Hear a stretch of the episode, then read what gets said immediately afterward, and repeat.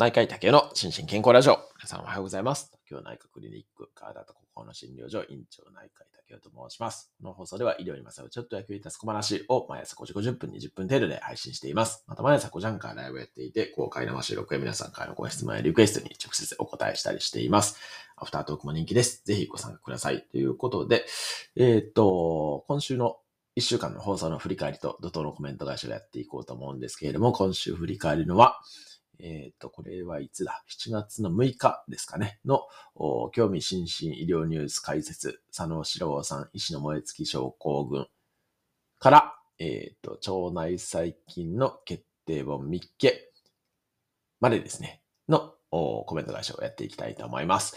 えっ、と、まずは、興味津々医療ニュース解説、佐野史郎さん、医師の燃え尽き症候群、7月6日の放送ですけれども、えっ、と、コメントが、うんと、ゆかりんりんさん、看護のお仕事さん、えー、ラグビー先生、フラット先生、で、もみさんからいただいておりますね。ありがとうございます。えっ、と、まずは、ゆかりんりんさん、おはようございます。たわん。えー、トラブルの中でほぼ時刻通りの開始ありがとうございました。きっと、明日は前もって準備はできますよね。えー、佐野史郎様が多発性骨髄腫だったと初めて知りました。多発性骨髄腫によって急性腎障害が起きるんですね。早く回復できるように祈るばかりです。っていうことでコメントいただいております。ありがとうございます。ちょっと後からも出しますけれども、はい、多発性骨髄腫はね、もう血液内科のラグビー先生の独壇場なんで、まあ私自身はね、腎臓内科医とか、あと総合内科医として多発性骨髄腫をね、見たりすることあるんですけれども、専門的にね、とその多発性骨髄腫そのものの治療をするっていう経験はね、ないんで、あの、ラグビー先生がかなりマニアックに解説されてますんで、そちらも合わせてお聞きいただけたらなというふうに思います。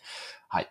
ありがとうございます。えー、っと、続きまして、看護のお仕事さんですね。えー、っと、 Voicy の時もそうだったのですが、スタイフでも出だしが繋がらずに焦ることが多いです。スマホの問題なのかなっていうことで、これはね、あの、多分スマホの問題ではなくて、そういう仕様の問題なんで、今、あの、ちょっと改善させていただいてますけれども、ちょっと1、2分前ぐらいに、えっ、と、その部屋を開くことにしておりますので、それで多分いけるんじゃないかなというふうに思います。はい。で、スタイフになってから皆さんのコメントを追うためにうとうとできなくなりましたということで、えー、正座をして、お貯金ですね。お貯金して、えー、しっかり覚醒して拝聴しています。嘘、嘘なんですかね。はい。えっ、ー、と、朝活として有意義に過ごせるように習慣化したいと思います。えー、骨髄腫やビタミン D の腎障害勉強になりましたっていうことで、はい、ありがとうございます。いや、ビタミン D のね、腎障害って本当多いんですよ。はい。なので、ちょっとね、ビタミン D 出す場合にはね、必ず採血してほしいなと思いますけどね。はい。はい。っていう感じです。ありがとうございます。えっ、ー、と、続きまして、ラグビー先生。最近は夜更かしが多く早起きできてないですね。えー、骨髄腫ではあ、いつも腎臓内科の先生にお世話になっています。えー、B 細胞とか K 細胞の解説を挟んで、えー、その後に骨髄腫の話もしてみますということで、はい、ありがとうございます。もう早速始まってますからね、相当マニアックなあ解説が聞きますので、ぜひ、えー、ラグビー先生の放送をお聞きいただけたらと思います。はい、ありがとうございます。えー、っと、続きまして、フラット先生。これ、だんだんマニアックな領域になってきましたけれども、M タンパク関連で、え、っと、脳神経内科領域はニューロパチーが多いですねっていうことで、はい。これは、そうですね。あの、M タンパクってその、うん、まあ、もの、えっ、と、これちょっと話すとすごいマニアックになりますけれども、まあ、要は多発性骨髄腫関連なんですけれども、まあ確かにニューロパチーあるなと思いましたね。まあ私自身はちょっとほぼ経験ないですね。と思うんですけれども、はい、っていう感じです。ただ、えっ、と、はい、脳神経内科領域と腎臓の絡みもね、結構あるので、その辺またちょっとどっかでお話したいなというふうに思いますね。はい、ありがとうございます。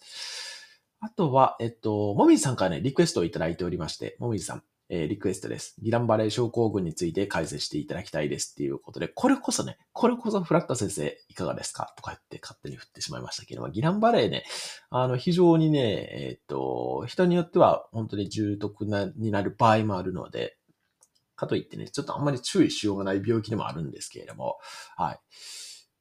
多分、フラット先生解説していただけるんじゃないかなと期待しております。はい。ありがとうございます。はい。えー、っと、ということで、えー、次ですね。次が、えー、っと、あ、これ7日前って書いてありますね。7月の7日かな。7月の7日、えー、1週間の放送の振り返りと怒涛のコメント返しえー、ですけども、えー、コメント、もみじさんとゆかりんりんさんからいただいております。ありがとうございます。えっ、ー、と、まずもみじさんですね。コメント返し、ありがとうございます。スタイフのコメントが流れすぎていて、追いつくのが必死で、先生のお話と合わせて、え、目と耳フル回転なので、先生のお話はアーカイブで改めて拝聴。冒頭挨拶はスタイフになかったから、あ、スタイフになったから新規一点で変えた方がいいのかな。また投票しておきます。ということで。はい、ありがとうございます。ちょっとね、冒頭挨拶ね、えっと、メンバーシップの方々にはアンケート取らせていただいたんですけれども、結局このままがいいが最多得票だったんで、今のところそのままにしておきますけども、もしなんかアイデアあれば、ぜひレターとかコメントでいただけたらと思います。はい、ありがとうございます。はい。えー、っと、続きましてが、ゆかりんりんさん、おはようございます。たわん。えー、今週までは Voicy のコメントも覗く必要があり、お忙しかったですよねっていうことで、はい。あの、先週まではちょっとバタバタしてたんですけど、今週は大丈夫ですね、もうね。はい。来週からスタンド FM のみの確認で良くなるので、少し負担は減りますかねっていうことで、おっしゃる通りです。はい。もみさんのおっしゃっている通り、私もスタイフでのみんなのチャットを見ながらなので、終わってから再度聞き直したりしています。えー、冒頭の挨拶、真面目に案を出させていただこうかと、服、しつこい。えー、でも真面目にオプチャ、もしくは限定ライブにて提案したいですということで、はい、ご提案ありがとうございます。えっと、ちょっといろんな提案が出てきましたけれども、結局最終的には今のまま従来のやつを継続させていただいてますけれども、本当に、あの、ちょっとこの辺はね、えー、っと、臨機応変にやろうと思いますので、もしなんかいいアイディアがあれば採用させていただこうと思いますので、皆さんよろしくお願いします。はい。えー、っと、続きましてが、えー、っと、獣医師国家試験にチャレンジですね。えー、猫の腎臓病の検査所見はっていうことで、はい。えー、っと、医療系国家資格、大体網羅してきたんですけれども、これリクエストにお答えしてですね、獣医師国家試験にチャレンジさせていただいたんですけれども、まあ、難しかったですね、これは。あの、すごい難しくって、わかる問題はほとんどないっていう、その必修ゾーン、必修のところから、できる問題ないかなと思って探したんですけれども、それもほとんどないっていうことで、えー、仕方なくですね、えっ、ー、と、得意分野の腎臓の 話に強引に持っていって、でも、ちょっと猫とね、人間でもやっぱり違うなっていうのを思いましたけれども、はい。まあ、それのお話をさせていただいた回ですね。えっと、コメントが、えっと、ゆかりんりんさん、もみじさん、ことのはっさん、キャスパーさん、えー、マルトバさんからいただいております。ありがとうございます。はい。えっ、ー、と、まずゆかねんりんさん、おはようございます。だわん。え、リクエストにお答えいただきありがとうございました。今回の問題は難しすぎて、えー、適当に答えたら見事に間違えました。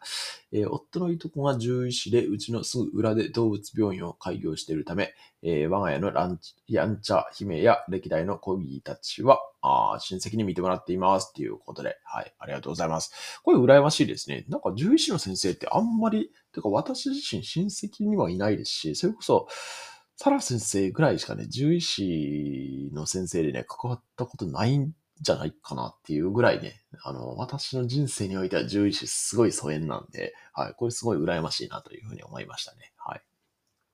ありがとうございます。えっと、続きましてが、えー、もみじさん。獣医師の国試、他の問題を見ると、やはりむずい。腎臓病の問題を取り上げていただき、ラッキーでしたっていうことで、はい、ありがとうございます。いや、ラッキーでしたというか、腎臓病の問題しかわからないっていうのが、正直なところですけれども、本当にね、あの、放送の中でも言いましたけどね、病気自体のね、名前がわからないとかですね、こんな病気人間ではないんだけど、みたいなのは結構ありますからね。はい。だから、すごい難しいなと思いましたね。はい。はい。えっ、ー、と、続きまして、ことの葉さんですね。えー、人のお医者様も難しい試験ですが、動物のお医者様もまた、えー、馬とか犬とかは、あ、犬とか、はたまた、爬虫類、多岐にわたって見ていて、めくらします。えー、あ、ちょちょ、め、めまいします。えっ、と、早朝ライブに、えー、寝不足増加中、ふふふ。えー、腎臓が良くない子向けのフードがあるのは知っていたけれど、思考が及ばず不正解、知識が繋がりましたっていうことで、はい、ありがとうございます。いや、そうなんですね。だから、僕らはね、本当に人だけを、生物的に人を見たらいいんですけれども、獣医さんはね、本当にいろんなね、動物見ないといけないんで、これ大変だなと思いますけどね。なんか、むしろ、その教育をどういう風にやってるのかちょっと興味津々ですけどね、逆にね。はい。ありがとうございます。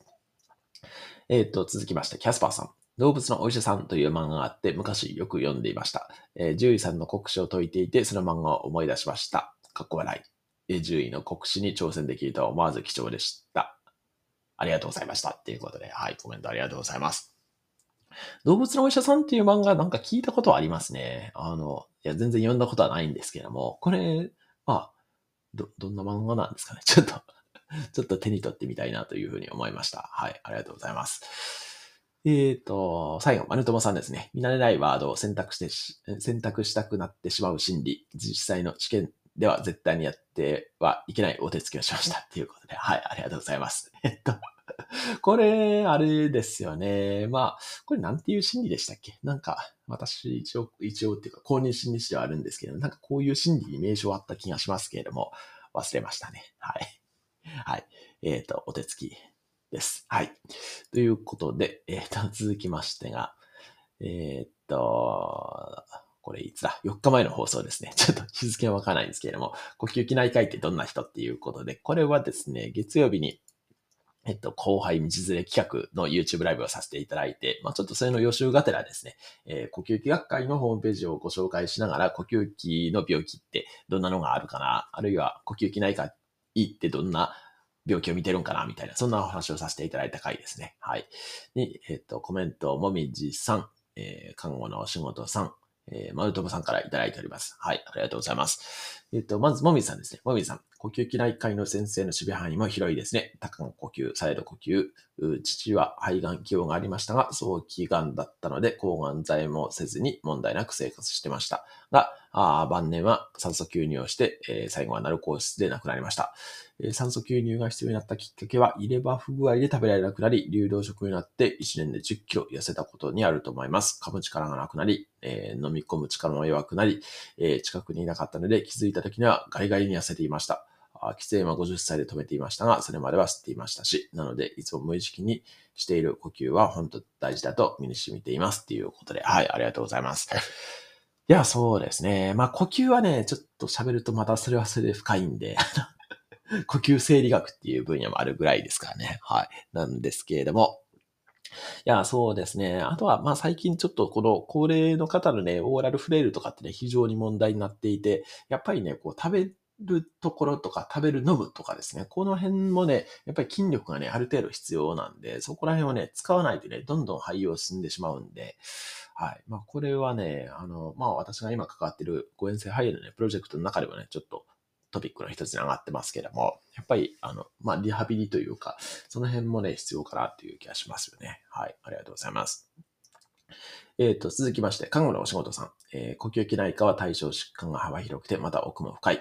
えー、長期の療養だ、長期の療養だったり、難しい状態、自宅で、えー、療養されている方もいて、訪問看護でも関わりが多くあります。えー、呼吸の観察やケアは大いにまとめられるところです。呼吸リハビリを生活の中に取り入れながら実施できるように取り組んでいます。えー、吹き戻しを吹いてもらったり、え、歌を歌ったり、シャボンダボンをしたり、普通のこともしますが、こういった遊び遊びリテーションも楽しくて大好きですっていうことで、はい、ありがとうございます。これ遊びリテーションって言うんですね。初めて僕聞いたワードですけれども、はい。ありがとうございます。えっ、ー、と、そうですね。まあだから、まあ、さっきも言ったように、なんか、あの、楽しみながら、こう、呼吸を鍛えるというか、まあ、あの、その、演技もそうですけれども、その辺ができるとね、いいかなというふうに思いますよね。はい。本当にありがとうございます。えっ、ー、と、続きましてが、丸友さん。丸友さん、えー、心身健康 TV にて呼吸器疾患があるある方は、呼吸が上がるような運動をどの程度して良いのですか？と質問しようと思っていたのですが、寝落ちしましたっていうことで、はい、ありがとうございます。完全に寝落ちしてもらいましたよね。はい。えっと、これちょっとまた、あの、聞いておきたいと思います。はい。呼吸が上がるような運動をどの程度して良いのですか？まあ、これちょっと、まあ、程度問題によるかなと思いますけどね。ただまあ、本当にね、呼吸切れ幅ね、もう最近すごいトピックなんで、はい。まあ、あの、基本的にはやる方向性だと思いますけどね。はい。はい、ありがとうございます。えっ、ー、と、続きましてが、えっ、ー、と、2日前の放送。じゃあ、3日前の放送ですね。えー、注意すべき自覚症状に乏しい漢方薬の副作用参戦ということで、えっ、ー、と、この放送ね、やっぱりすごい聞かれましたね。やっぱりね、漢方薬って興味あるんだなと思って、最近ちょっとだけね、スタイフのアナリティクスを見てるんですけども、はい。これだけ群を抜いて聞かれてますね。はい。それぐらいなんか、あの、皆さんやっぱ漢方には興味あるんだなっていうのを改めて感じた回ですけれども、あちなみにその漢方薬、えっ、ー、と、自覚症状に乏しい、えっ、ー、と、漢方薬の副作用参戦、チャット、あ、チャットじゃない、ツイツイッターのツイートに入れてますけれども、まあ一つが、あギアルドステロン症ですね。低カルビ血症とか高血圧に下地下地になっているっていうのと、あとは肝機能障害と感性肺炎で、この3つをね、ご紹介させていただいた回ですね。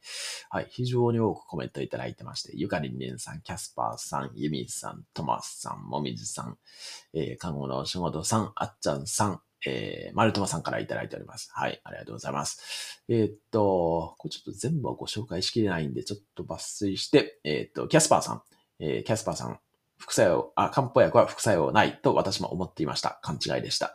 えー、漢方薬も奥が深そうですよね、えー、最近買った医療系の書籍に漢方薬も少し載っているので、これを機に少し勉強しようと思います。ようよっていうことで。はい、ありがとうございます。いや、これね、本当にね、漢方薬副作用むちゃくちゃありますからね。まずは、あの、なんか薬剤性になんかないかっていうのを考えるときに、まず真っ先にね、えー、目の敵にされるのが漢方薬なんで、まあもちろんね、そうじゃない場合もいっぱいあるんですけども、まあ特にね、腎臓内科医としてはね、この、はい、漢方薬の低カルビ血症はね、むちゃくちゃ見たんで、はい、あの、まあまずは漢方、肝臓を飲んでる漢方薬がないかどうかっていうのは見ますよね。はい、ありがとうございます。えーと、続きまして、ユミさん。えー、ただいま漢方薬に興味津々です。目的は体質改善です。えー、健康的に体重を増やすことができたら良いなと思っています。えー、漢方薬も副作用あ、薬なので副作用があることは承知です。特に肝臓は大抵の漢方薬に入っているので気になりますが、その点は自分の体調の変化を観察して気になったら漢方薬や詳しい医師や薬剤師に相談したいと思います。ということで、はい、ありがとうございます。そうですね。あの、はい。なんか困ったら、やっぱりね、自己判断じゃなくてね、必ず、あの、医療従事者、医師、薬剤師とかで聞いていただきたいなというふうに思いますね。はい。ありがとうございます。えっ、と、続きまして、たまさん。えっ、ー、と、昔、試合中によく足がつり、えー、その度に芍薬肝臓糖を飲んでいたので、え、予防で飲もうと薬局に行ったら、薬剤師さんからあ、漢方にも副作用があるから常用はしない方がいいと教えていただきました。それからは試合前に水分をよく取ったり、バナナを食べたりと、つらない工夫をするようにしました。その時お聞きしなかったら、試合のたびに予防として気軽に何年も飲んでいたと思います。ということで、はい、コメントありがとうございます。いや、そうなんですね。実際ね、結構ね、予防的に飲んでおられる方いて、しかもね、それがね、1日3回とかでね、飲んでしまってる方って、まあ、ちょいちょいいらっしゃるんですですよね。これはね、本当に医療者も良くないと思うんですけども、医者が出したりとかですね、薬局でそれちょっと、こんな感じでね、ちょっと説明した方がいいと思うんですけどね、もう明らかにそれでね、えー、遺伝性に、あ、遺伝性にって、まあ、要はその漢方薬が原因で血圧高くなってる人とかね、本当に見ますからね。はい。だから、まあ、ちょっとね、本当に医療者もね、ちょっと注意すべきと思うんですけどね。はい。はい、ありがとうございます。えー、っと、続きましてが、あっちゃんさんですね。あっちゃんさん。えー、つむらさんの表はとても見やすいです。えー、お薬を飲む前に漢方薬をあまず漢方薬をと思いがちですが、自分で判断してドラッグストアに行く前に、まずは見てもらうことが大切ですね。っていうことで、はい、コメントありがとうございます。そうなんですよね。だから、まあ、漢方薬ってね、市販でもあり、ありますし、それこそ漢方薬局とかでもね、えー、なんか煎じ薬でね、出してもらえたりするんですけども、やっぱりね、えっと、血液検査とかしないじゃないですか。当然ですけどね。なんですけれども、やっぱりね、知らず知らずのうちに副作用が出てしまっていてっていうこともあったりするので、この、まあ、今回ご紹介した肝障害とかもね、あの、肝機能障害とかもね、再起しないとわからないことしばしばありますからね。だから、まあ、ちょっとこの辺はね、注意していただきたいなと思いますよね。はい。はい。ということでありがとうございました。えー、っと、最後ですね。最後が、えー、っと、2日前の放送ですね。えー、腸内細菌の決定本密決っていうことで。まあ、これがね、ちょっと決定本かどうかは、まあ、僕の中ではね、まだ、うんと、しっくりきてないところはあるんですけれども、ただまあ、あの、最近出てる本の中では一番いいかなっていうことでご紹介させていただいた書籍ですね。はい。で、えー、っと、コメントが、あ、ちなみに書籍の名前がですね、えっ、と、9000人を調べて分かった蝶のすごい世界、えー、強い体と金をめぐる知的冒険っていう本ですね。はい。っていう本をご紹介させていただきました。えっ、と、コメントがゆかりんりんさん、あっちゃんさん、えー、まるともさんからいただいております。ありがとうございます。えっ、と、まずはゆかりんりんさん、おはようございます。だわ。えー、腸活というタイトルを聞くと思わず大丈夫かなと立ち止まる確認、立ち止まって確認する癖がついたゆかりんりん。こちらの本は読んでみようと思います。ということで、はい、ありがとうございます。そうなんですね。もう腸活本最近むちゃくちゃ多いじゃないですか。なんですけれども、まあちょっとね、けしからん本がいっぱいあるんで はい、っていう感じです。はい、ありがとうございます。まあ、この本はね、比較的、特に第1章から第6章だったかな。はい。は、あの、非常にいいと思いますので、ぜひご一読いただけたらと思います。はい。えっ、ー、と、続きまして、あっちゃんさん。えー、竹尾先生を知るまでたくさんの腸活の本を読んで、えー、ヨーグルトなども飛びついていました。食べたいものより腸に良いものを選んでいました。今もバランスを考えるけど、以前よりは冷静に考えることができるようになってきました。あいろいろ教えてくださる TKO の皆様にも感謝しています。ということでコメントいただいております。はい、ありがとうございます。はい。そうですね。えー、っと、本当にバランスが大事です。はい。もうそれにつきますね。だから、極端にね、なんか、何々が良いみたいな感じで、そればっか食べるのはね、明らかにちょっとバランスを書きますからね。はい。と思いますので、ありがとうございます。はい。えー、っと、で、最後、丸友さんですね。えー、っと、薬を飲み始めたら、この先ずっと飲まないといけないんでしょうというセリフをとてもよく聞きます。えー、内服を始めること、体への機能が、体の機能が落ちるようなイメージや、重症だと負けを認めると思っていらっしゃるのかもな、思っていらっしゃるのかもしれませんかな。あお酒ほどほどにいたしますということで、はい、お酒ほどほどにしてください。えっと、そうですね。まあ、薬ね、薬に対するね、なんか、ネガティブなイメージってね、ちょっとなんとかならんもんかなと本当に思いますけどね。まあ、もちろんね、その、食事も大事なんですけれども、薬も大事ですからね。はい。なので、ちょっと、あの、お薬の代わりにね、こう食事で何とかしますみたいなのは結構あるんですけれども、やっぱりね、それだけで良くならない場合にはね、本当に薬使った方がいいと個人的には思いますけどね。はい。あの、とか言うと、あの、製薬会社との癒着が、とかね、陰謀論みたいな感じで言われる方もいらっしゃったりするんですけども、まあ、実際本当にね、薬使わないと良くならない場合とかってもありますからね。はい。はい。っていう、そんな感じでございます。えー、っと、そんな感じで、あの、非常にたくさんのコメントいただいておりまして、ありがとうございます。ちょっとね、まあ、私の時よりは少しコメントが減ったかなっていう感じで、まあ、ちょっとプラットフォームをね、移したんで、しかも、これ、スタイフは、あの、アプリ上からしかコメントを入れられないんで、ボイシーはね、えっと、パソコンからもね、コメント入れられたと思うんですけれども、スタイフはね、えっと、アプリからしかコメント入れられないんで、そこら辺でね、ちょっとお手間だなというふうに思っておられる方もいらっしゃるかもしれませんけれども、あの、すべてのコメントはね、えー、読ませていただいておりますし、まあ、非常にね、僕自身も勉強になっておりますので、あのぜひお気軽にコメントいただけたらと思います。あと、冒頭の挨拶もなんか、あの、いいアイデアあったら絶賛募集中ですので、コメントいただけたらと思います。はい。では、今日も幸せな一日でありますように、お相手は内科医の竹井でした。興味津々。